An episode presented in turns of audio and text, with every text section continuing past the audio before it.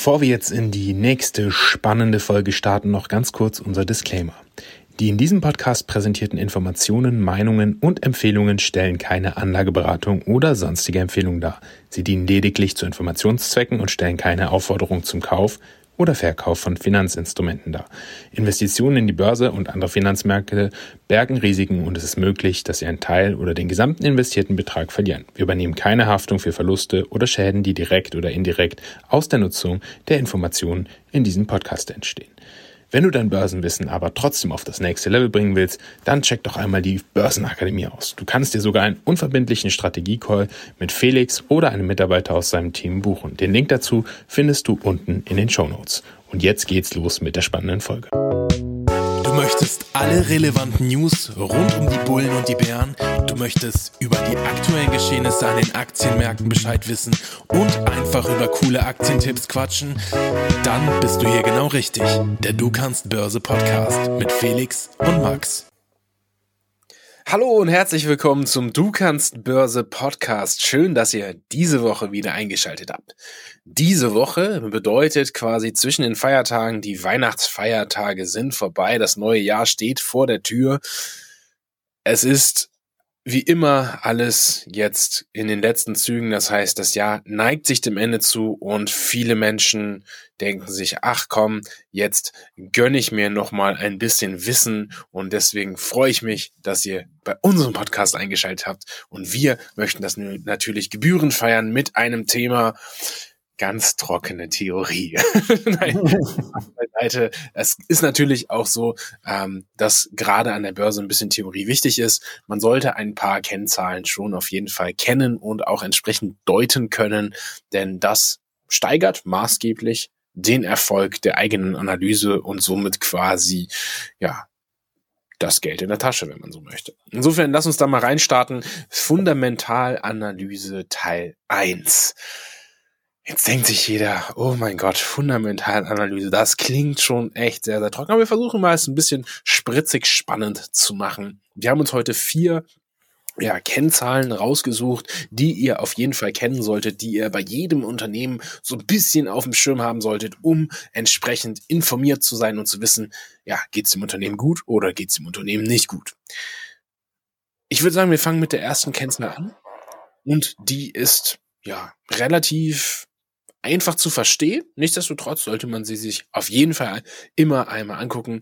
Das ist nämlich der Umsatz beziehungsweise das Umsatzwachstum. Also wie viele Umsätze konnte ein Unternehmen generieren und das Ganze im Zeitverlauf. Und Umsatz und Umsatzwachstum ist natürlich immer so eine Kennzahl, die so ein bisschen quasi ja, die Gesamtstärke des Unternehmens ein bisschen widerspiegelt, die Ex Expansion des Unternehmens widerspiegelt und auch so die, ja, jetzt wieder ganz, ganz trockenes Wort, Marktdurchdringung eines Unternehmens. Das ist per Definition natürlich wieder so ein Wort, wo man denkt, ja gut, was soll ich damit anfangen? Und ähm, Umsätze sind auf jeden Fall etwas, was dir sehr gut anzeigen kann, ob ein Unternehmen ja, profitabel ist, ob es dir äh, sagt, dass es quasi mit dem, was es tut, auch Geld verdient, ja.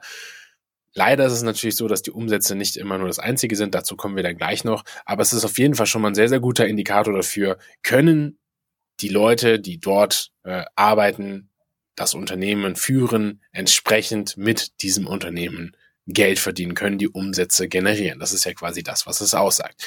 Und was man sich dann auf jeden Fall angucken sollte, sind die Umsätze im Zeitverlauf. Das heißt nicht nur gucken, ah, okay, Unternehmen XY hat jetzt einen Umsatz von 100 äh, Millionen US-Dollar. Ähm, klingt jetzt erstmal ganz gut, ist eine hohe Zahl, super, kaufe ich, perfekt. So funktioniert das Ganze natürlich nicht, sondern ihr solltet euch immer angucken über einen Verlauf von sagen wir mal drei bis fünf Jahren, wie haben sich die Umsätze entwickelt? Konnte das Unternehmen mehr Umsätze als im Jahr davor generieren? Was war vielleicht der Auslöser dafür, dass es mehr war? Oder auch, was war der Auslöser dafür, dass es weniger war? Da gibt's ja immer dann äh, entsprechende Fakten, die dafür oder dagegen sprechen. Und das könnt ihr auf jeden Fall einmal analysieren. Ihr könnt dann tiefer reingehen in das Unternehmen. Was haben die gemacht? Was war vielleicht ein externer Faktor, der das Ganze limitiert hat oder entsprechend hochgepusht hat?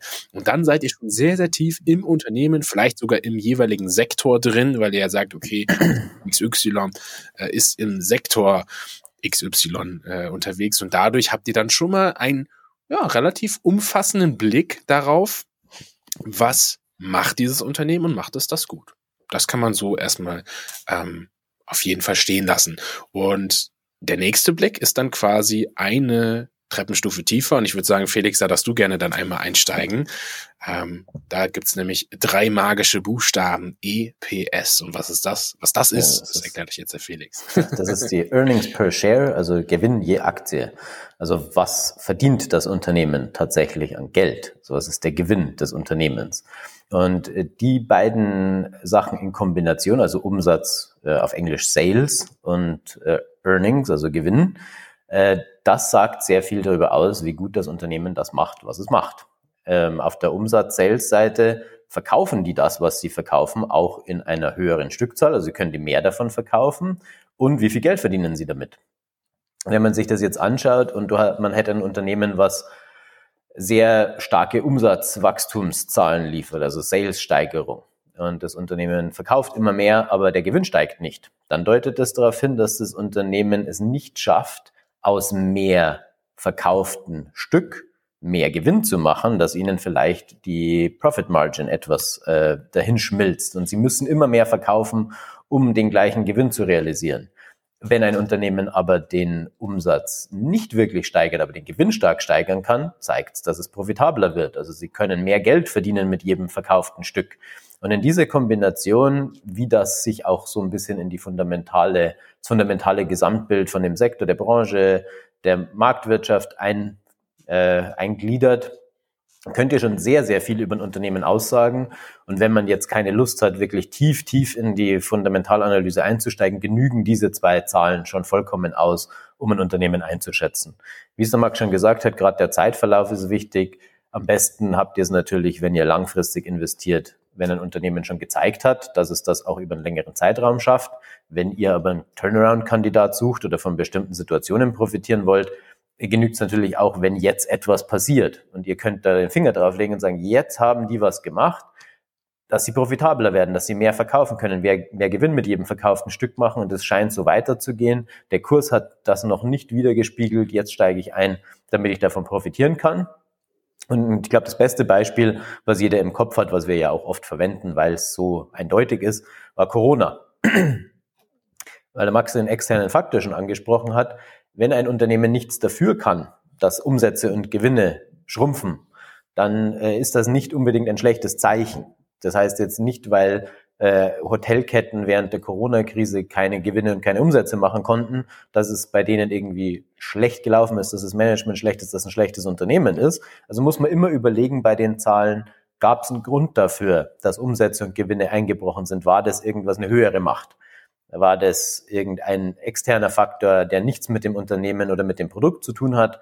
Ähm, und erholt sich das danach wieder. Das heißt, da müsst ihr natürlich auch darauf achten, dass so Dellen in Umsatz- und Gewinngrafiken nicht unbedingt immer was Negatives bedeuten, sondern einfach ein bisschen mitdenken. Und da, viel mehr muss man über ein Unternehmen auch nicht wissen. Verkauft es das, was es verkauft, verkauft es davon mehr und kann es damit Geld verdienen. Und wenn diese beiden Sachen gegeben sind, wenn ein Unternehmen immer mehr verkaufen kann und immer mehr Geld verdient, wird es immer wertvoller. Und auch wenn ein Unternehmen nicht viel mehr verkaufen kann, aber mit dem verkauften Stückzahl immer mehr Geld verdient, wird es immer profitabler. Also äh, sowas sucht man natürlich. Ihr dürft nicht vergessen, auch wenn wir schon oft gesagt haben, wenn ihr ein Unternehmen heute kauft, dann spekuliert ihr darauf, dass in Zukunft andere Marktteilnehmer in zwei Wochen, zwei Monaten, zwei Jahren bereit sein werden, mehr Geld zu bezahlen für eine Beteiligung an dem Unternehmen, als ihr heute bezahlt habt, wenn ihr es heute kauft. Und da muss natürlich irgendein logischer Grund da sein.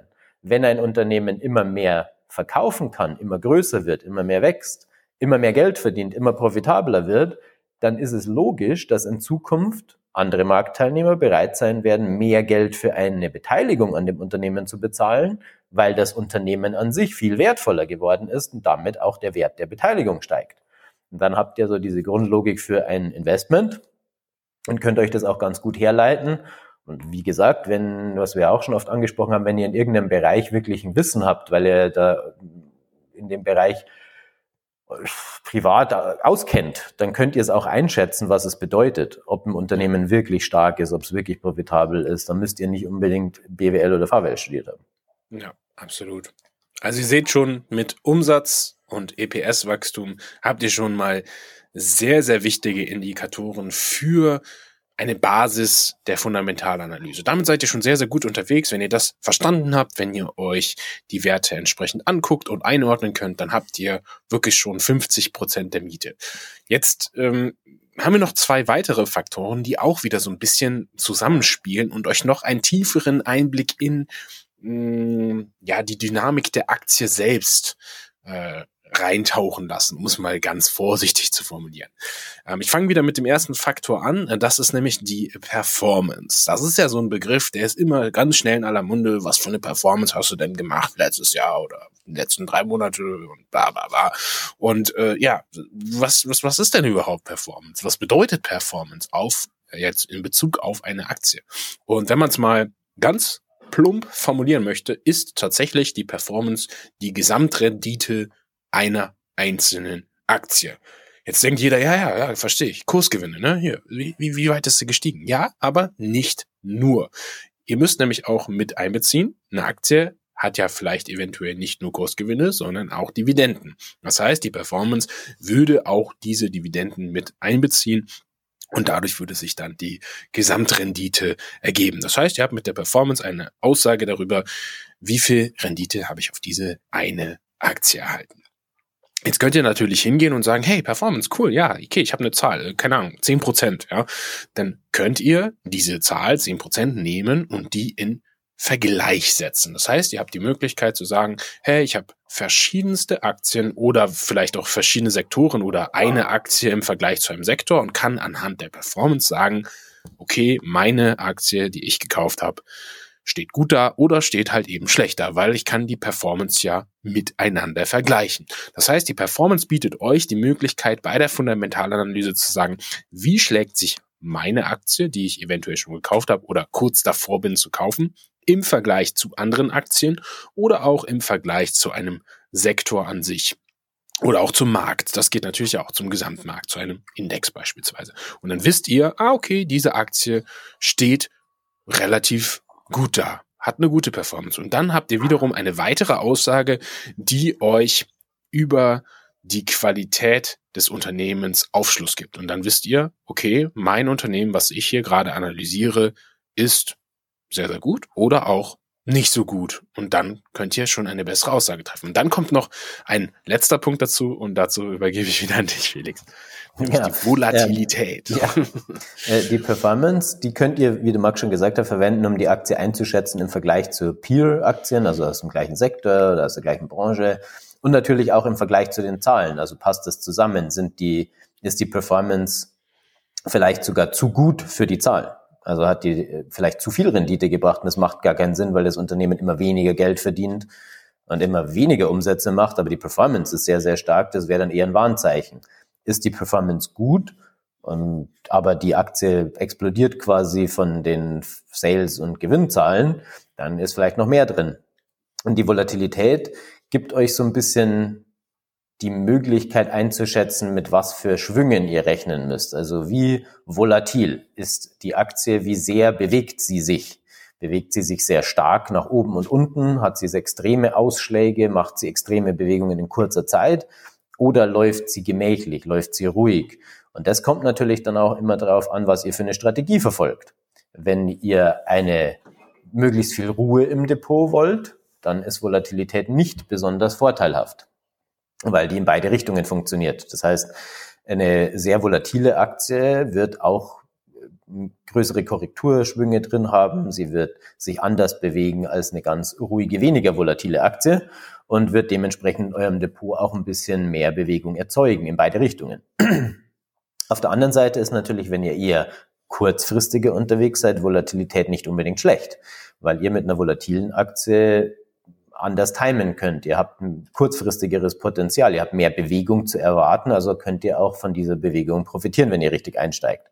Und in der Kombination, wenn ihr überlegt, für was kaufe ich die Aktie, was ist der Hintergedanke, was ist der Grund für mein Investment, was euch natürlich auch die fundamentalen Daten, ähm, wo sie euch dabei helfen, das herzuleiten, ihr dann noch den Sektor und die Branche mit in Betracht zieht, die Aktie vergleicht mit äh, anderen starken Unternehmen aus dem gleichen Bereich und ihr dann noch äh, mit die Volatilität in, mit in Betracht zieht, könnt ihr relativ gut feststellen, ob eine Aktie zu eurem Ziel passt, ob das ein richtiges Investment für euer Depot ist oder nicht. Und das ist so ein bisschen auch der, der Überbegriff, wenn wir jetzt schon das Thema die Fundamentalanalyse, die wichtigen Sachen haben. Die Fundamentalanalyse beantwortet euch ja die Frage, was soll ich kaufen? Und je mehr Informationen ihr da habt, je besser ihr das feststellen könnt, ob das wirklich die richtige Aktie für euer Depot und für eure Zielsetzung ist und ob die wirklich Potenzial hat, dann könnt ihr, haben wir auch schon ein paar Folgen darüber gemacht, mit der Charttechnik das wann beantworten, also wann kaufe ich's. Und äh, deswegen ist die Kombination so super. Und es ist immer hilfreich, ihr kombiniert sowohl auf der technischen äh, Seite und der fundamentalen Seite möglichst viele Informationen, um ein klareres Bild zu bekommen, ähnlich wie beim Puzzle. Wenn ihr euch ein Puzzlestück anschaut, egal wie simpel das Puzzle ist, erkennt ihr wahrscheinlich nicht, was es genau alles zu sehen gibt, wenn das Puzzle fertig ist. Je mehr Stücke ihr zusammenfügt, umso klarer wirds Bild und umso banaler ist die ganze Sache. Was für ein Fazit, Felix. Besser hätte man es in Bildern nicht ausdrücken können. Also, äh, ihr seht schon, Fundamentalanalyse ist ein Baustein der Gesamtanalyse. Wenn ihr euch die Folgen zur Chartanalyse nochmal anhören wollt, scrollt mal ein bisschen runter. Dort findet ihr die entsprechenden Folgen. Teil 1 und 2 sind schon online. Da werden sicherlich über die Zeit auch noch mehr Teile kommen.